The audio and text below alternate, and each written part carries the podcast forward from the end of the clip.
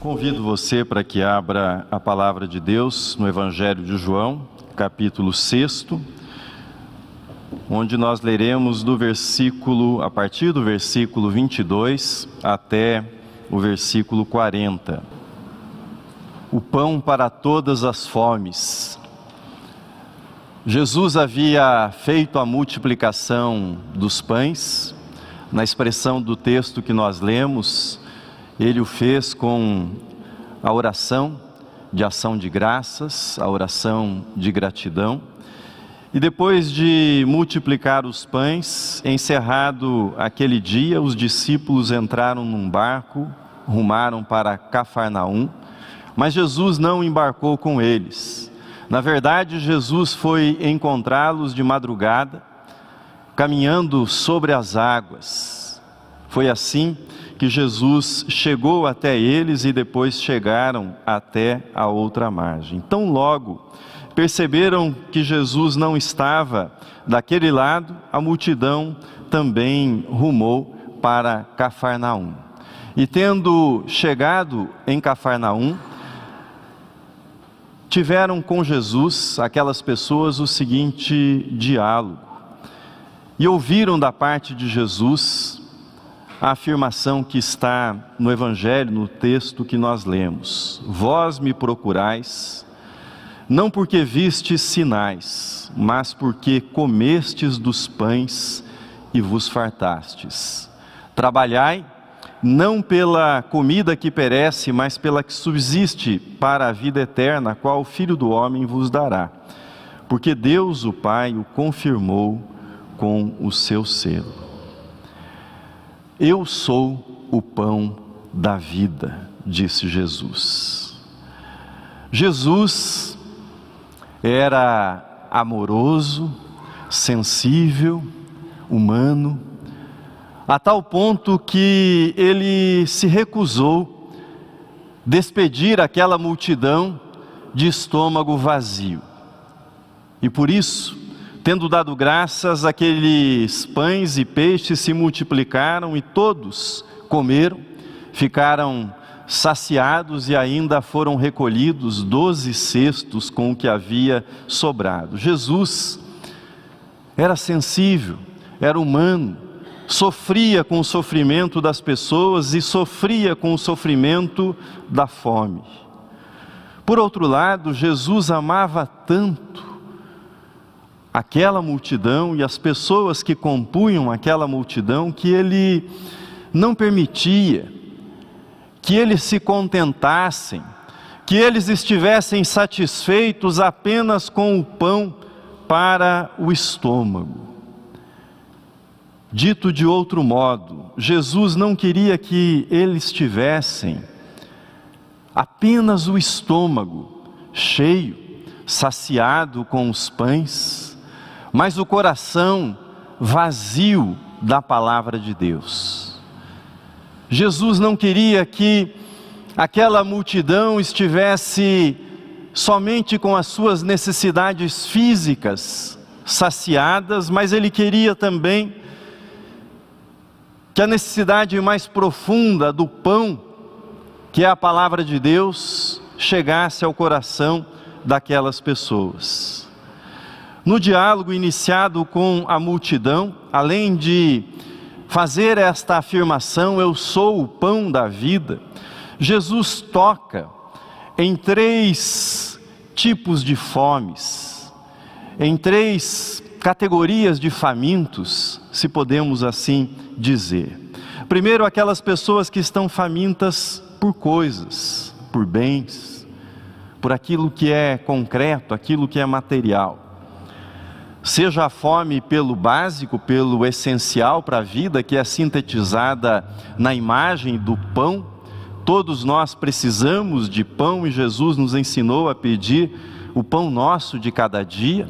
Isso resume aquilo que é básico, que é essencial para a vida humana, mas também aquelas que são famintas por aquilo que nós chamamos de supérfluo. E todos nós somos famintos por algo supérfluo. O escritor Humberto Eco de modo irônico, disse que numa sociedade de consumo como a nossa, o supérfluo parece ser a única coisa necessária, a única coisa de que precisamos. Certa atriz entrevistada fazendo compras nos Estados Unidos, de modo bem humorado, ela disse quando a entrevistadora lhe perguntou o que é que tinha naquelas sacolas, ela disse só o básico. E como eram muitas sacolas, a entrevistadora riu e ela disse: "É que eu sou, eu preciso de muita coisa básica".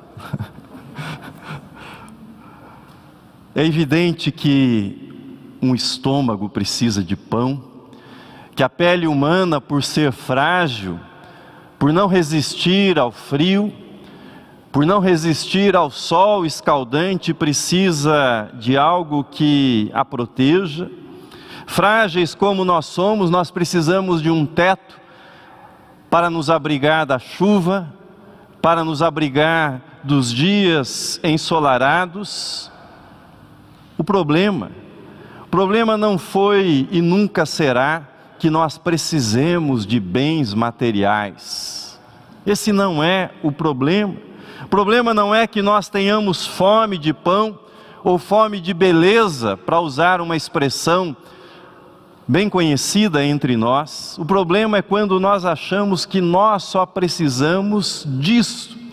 Quando nós levamos a nossa fome, ou quando nós mantemos a nossa fome somente nessa dimensão. Quando isso acontece, nós, na verdade, fomos tomados pela loucura, pelo devaneio que acomete aquele homem da parábola contada por Jesus no Evangelho de Lucas, aquele que teve uma colheita abundante, cujos celeiros não podiam dar conta daquela colheita tão abundante, e ele disse para si mesmo: Tens em depósito muitos bens para muitos anos, descansa, come, bebe e regala-te. Mas Deus lhe disse: Louco, esta noite pedirão a tua alma e o que tens preparado, para quem será?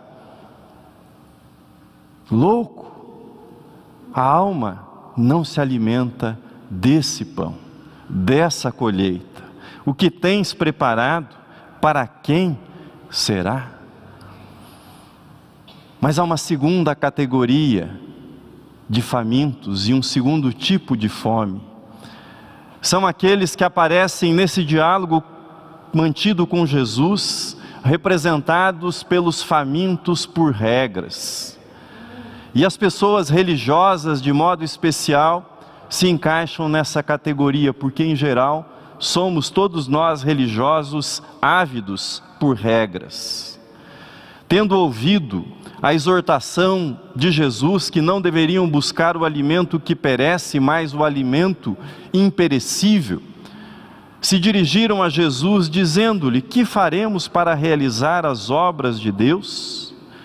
Se aqueles que estão famintos, se aquelas pessoas que estão famintas por bens em geral, são indiferentes à religião ou veem na religião um instrumento para obterem mais bens sob a bênção de Deus, aqueles que são famintos por regras, muitas vezes são desprendidos das coisas materiais, mas são sensíveis à religião e à capacidade que a religião tem de produzir uma autossatisfação por meio das regras. E o problema é que muitas vezes aqueles que agem movidos por essa lógica se interessam mais pela lei do que por aquele que doou a lei. Se interessam mais pela lei do que pelo propósito da lei, se interessam mais pela lei, pela observância da lei, da regra da lei, da letra da lei, do que pelo propósito pelo qual a lei nos foi dada, que é a promoção da vida. O grande problema, o grande perigo com esse tipo de fome é transformar a salvação numa conquista pessoal, a salvação num esforço pessoal, a salvação num mérito, a salvação numa obra que você realiza e não numa dádiva que você recebe como presente de Deus. Mas quando nós seguimos nesse texto, nós percebemos um terceiro grupo, aqueles que são famintos por sensações. O alvo desse grupo não é tanto o obedecer às regras, mas sentir alguma coisa, experimentar algo. E podem ser personificadas aqui no texto, naqueles que perguntam para Jesus, e a tradução é a da nova versão internacional. Diz assim: Que sinal miraculoso mostrarás para que vejamos e creiamos em ti? Que farás? É engraçado, não é? Porque eles perguntam isso ou dizem isso para Jesus depois da multiplicação dos pães e peixes, não é como se fosse pouco. Que sinal farás? Que nos mostrarás para que creiamos em ti? Na versão religiosa desta forma, interessa o poder de Deus, interessam os milagres, interessa a adrenalina religiosa, a excitação produzida pelo ambiente religioso, pelo transe, muitas vezes promovido pela religião. Nas versões seculares, interessa o prazer pelo prazer, interessa o êxtase, a velocidade, tudo aquilo que possa propiciar emoções muito intensas, diferentes daquilo que é o cotidiano. Famintos por coisas, famintos por sensações, podem experimentar a mesma frustração do rei Salomão aquele que afirmou que não havia negado nada aos seus olhos, que não havia negado nada aos seus sentidos, mas ao final concluiu que tudo era correr atrás do vento, que tudo era tédio, que não havia nada de novo debaixo do sol. Famintos por regras podem chegar àquele estado do filho mais velho, contado por Jesus na parábola do pródigo, que quando diante da festa pelo retorno do pródigo se aproxima do pai e diz: Há tantos anos que eu te sirvo e não me deste um cabrito sequer para eu me alegrar com os meus amigos.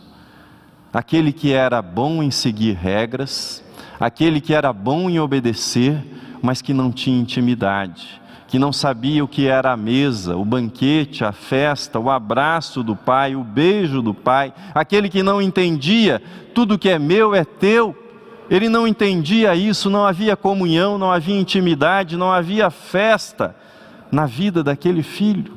E muitos famintos por regras são devorados por essas regras, mas não conseguem ter comunhão com o Pai, não conseguem ter intimidade com o Pai. Pouco importa o tipo de fome mencionado, se você tem se alimentado da busca de bens, de coisas, se você tem sido devorado e tem devorado regras, manuais de obediência, se você tem buscado e bebido, comido sensações, experiências, o convite do Evangelho, convite de Deus já proclamado pelo profeta Isaías, continua o mesmo. Ah, todos vós os que tendes sede, vinde às águas, e vós os que não, os que não tendes dinheiro, vinde, comprai comei, sim, vinde, comprai, sem dinheiro e sem preço, vinho e leite. Ouvi-me atentamente, comei o que é bom, e vos deleitareis com os finos manjares. O pão que desceu do céu é o nosso alimento, e esse pão é Jesus. Nesse capítulo do Evangelho de João, por seis vezes é repetido por Jesus: Eu sou o pão que desceu do céu. Essa ênfase de Jesus na sua divindade causou um descontentamento profundo entre os seus ouvintes. Murmuravam, diz o Evangelho, Murmuravam, pois, dele os judeus, porque disseram: Eu sou o pão que desceu do céu. E diziam: Não é este Jesus, o filho de José? Acaso não lhe conhecemos o pai e a mãe? Como ele agora diz: Eu desci do céu? Jesus, somente Jesus pode saciar a nossa fome a fome mais profunda, a fome de sentido, a fome de vida eterna, essa fome que é de, algum, de alguma forma mascarada por essas outras fomes que eu mencionei, só Ele pode saciar esta fome, porque Ele é Deus e Ele é a dádiva de Deus oferecida a nós humanos. Ao sustentar os israelitas no deserto com o maná, Deus ofereceu-lhes algo, um pão um alimento que havia descido também do céu, mas um alimento que não impediu que aqueles que o receberam viessem a morrer depois. Não foi capaz de dar-lhes a vida eterna, porém, ao enviar seu filho Jesus, Deus oferece a si mesmo, oferece a vida que há nele, a vida do seu espírito, para a nossa salvação e para que nós tenhamos vida, vida em abundância. A pergunta que nós devemos nos fazer é a seguinte: como é que eu recebo este pão que desceu do céu? O que é que significa apropriar-se desse pão? O que significa comer desse pão que desceu do céu? O próprio Jesus, nesse diálogo, nos responde: quando perguntaram para Jesus o que deveriam fazer para receber esse, esse alimento que subsiste para a vida eterna, a resposta de Jesus foi: A obra de Deus é esta, que creiais naquele que por ele foi enviado. Que creiais naquele que por ele, pelo Pai, foi enviado. Nós recebemos o pão que desceu do céu pela fé. É por meio da fé que nós nos apropriamos deste pão. E existe uma grande diferença entre receber a salvação pela fé em Cristo Jesus e trabalhar pela própria salvação. Às vezes, de modo inconsciente, nós julgamos que pelo nosso comportamento, pela nossa obediência, nós seremos aceitos diante de Deus. Se você pensa desse modo, ainda que bem intencionado, e em nenhum momento eu duvido disso, se você pensa dessa forma, você está se tornando ou buscando ser o seu próprio Salvador. Você está construindo a sua própria salvação, você está tentando conquistar a sua salvação e qualquer pessoa por mais cheia de méritos que seja, por mais dedicada que seja ao seu autoaperfeiçoamento moral, e muitas pessoas são dedicadas a esse autoaperfeiçoamento moral, ético, essa pessoa nunca será perfeita. As nossas motivações, as nossas ações, os nossos esforços estarão sempre contaminados, sempre maculados por algum tipo de motivação equivocada, por alguma coisa que sorrateiramente se infiltra naquilo que nós fazemos e deturpa em alguma medida aquilo que nós fazemos.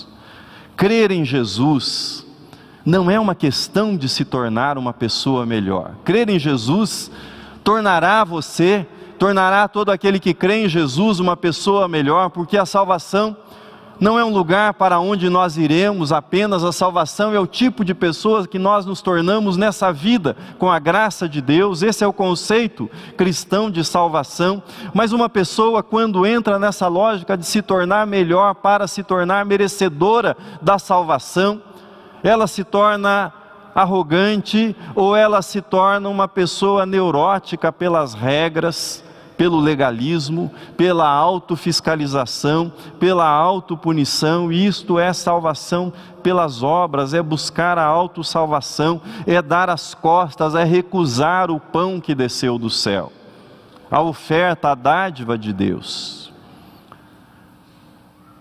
Deixar de confiar em si mesmo e confiar em Jesus, este é o pão da salvação, é o recebimento deste pão da salvação. Outro ponto importante para ser entendido é que nós não somos salvos também pela qualidade da nossa fé, no sentido de segurança psicológica, de emoção que acompanha a nossa fé, de positividade que acompanha o sentimento de fé. Não é isso que nos salva, tampouco é a quantidade de fé que nos salva, não.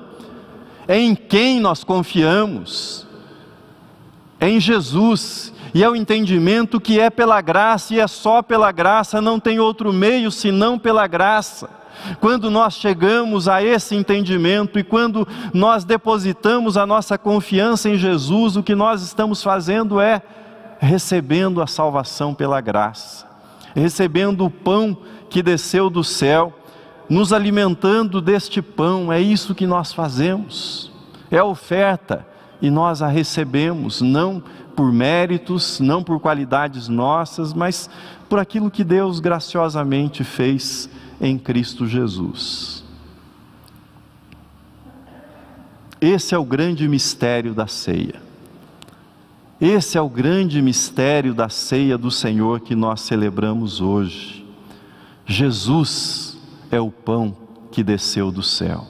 Jesus é o alimento da vida eterna. Jesus disse: Vossos pais, e isso ofendeu profundamente os seus ouvintes naquele dia. Vossos pais comeram o maná no deserto e morreram. Transpondo isso para os nossos dias. Se você comer e beber do bom e do melhor desta terra, você ainda morrerá. Se você buscar o melhor do aperfeiçoamento ético e moral e alcançar o padrão mais elevado que possa ser obtido pelas regras religiosas, você ainda morrerá.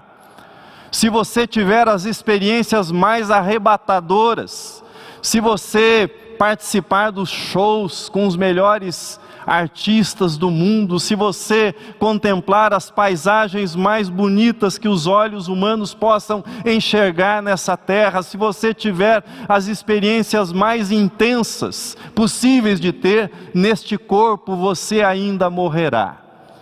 Vossos pais comeram do maná e morreram, disse Jesus. Que alimento pode dar a vida eterna? Em verdade, em verdade vos digo: se não comerdes a carne do filho do homem, e não beberdes o seu sangue, não tendes vida em vós mesmos. Quem comer a minha carne e beber o meu sangue, tem a vida eterna, e eu ressuscitarei no último dia. Essas metáforas usadas por Jesus, do pão como sua carne, do vinho como seu sangue, remetem ao Calvário, remetem à encarnação, remetem ao sacrifício, remetem à morte de Jesus. O trigo do qual nós comemos o pão é um trigo, foi um trigo plantado no Calvário. A vinha da qual nós bebemos foi plantada no Calvário.